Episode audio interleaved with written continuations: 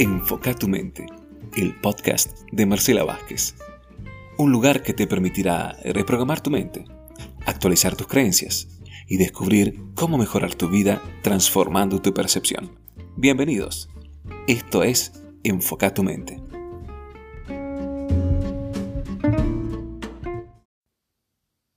Episodio 20. Y nunca te dije quién soy, ¿no? Algunas personas me conocen por la primera carrera que estudié y entonces me dicen, claro, vos porque sos ingeniera y entonces las cosas tecnológicas te resultan fáciles. Los que me conocen por la segunda carrera que estudié me dicen, claro, vos me decís eso porque para vos es fácil porque sos psicóloga. Y cuando hablo de hábitos me suelen decir, claro, porque para vos todo eso de los hábitos es fácil porque sos coach. Y no, no soy eso. Eso es lo que estudié, lo que aprendí. ¿Son mis carreras profesionales? Sí, claro, pero yo no soy una carrera. Yo soy una persona, soy un ser humano. Mi nombre es Marcela. Tampoco soy mi nombre, porque no somos nuestro nombre, simplemente tenemos un nombre. Nuestros padres nos llamaron de una manera es muy interesante conocer por qué nos llamaron como nos llamaron. Es muy interesante conocer nuestra historia en cuanto a nuestros nombres. Sí, claro, pero no somos nuestro nombre. No somos una profesión, simplemente tenemos una profesión. Y podemos tener otra, como en mi caso. Y podemos tener más, sí, claro, podemos tener todas las que, todas las que queremos pero no somos una profesión. ¿Se entiende la diferencia? Entonces tenemos que empezar a aprender a escucharnos cómo usamos esto de las etiquetas. Escucho mucho el soy celíaco. No, no, no sos una celiaquía.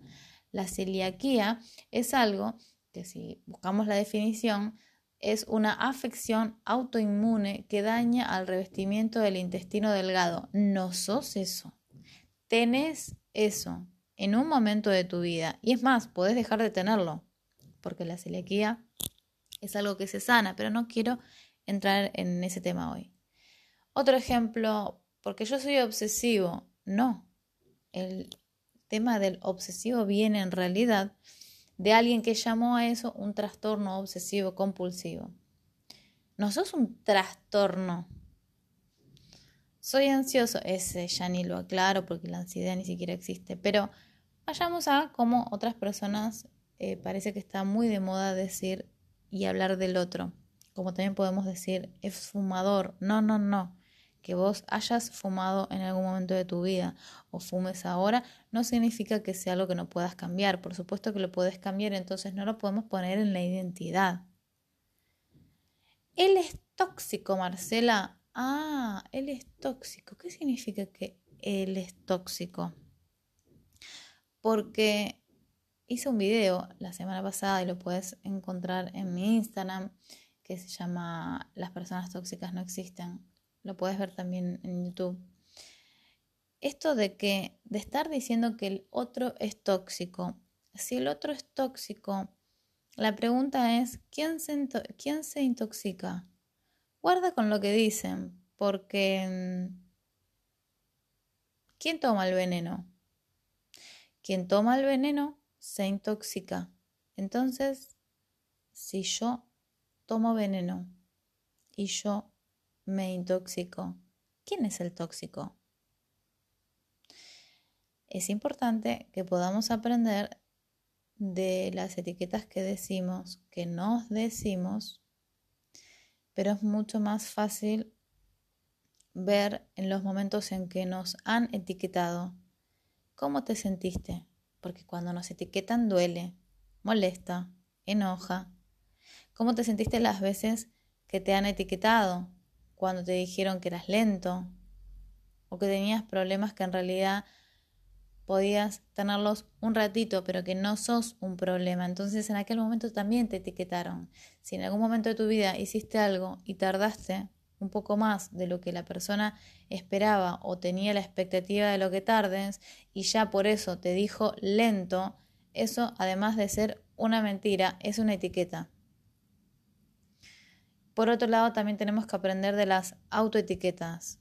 ¿Por qué? Porque las autoetiquetas nos limitan. ¿Somos conscientes cuando nos autoetiquetamos? ¿De dónde sacaste las etiquetas? ¿Dónde compras las etiquetas? ¿Dónde estás comprando las etiquetas que usas? Porque no somos un frasco. A un frasco que le ponemos mermelada, después le ponemos la etiqueta de mermelada y ya es una mermelada y no puede ser ni hacer nada más. Sí, claro, puedes usar la mermelada para rellenar una torta, pero sigue siendo mermelada. Entonces, ¿qué quieres vender con tus etiquetas? ¿Vas a estar en una góndola, en un estante para ser vendido? ¿Para qué nos etiquetamos? ¿Cuál es la función? Porque te pregunto de dónde las sacaste y dónde las compras, porque si las usás es porque las tenés. Por supuesto que las aprendiste o las compraste. Algunas etiquetas tal vez te gustaron porque sentís que te convienen y algunas etiquetas te limitan, pero de todas maneras son etiquetas.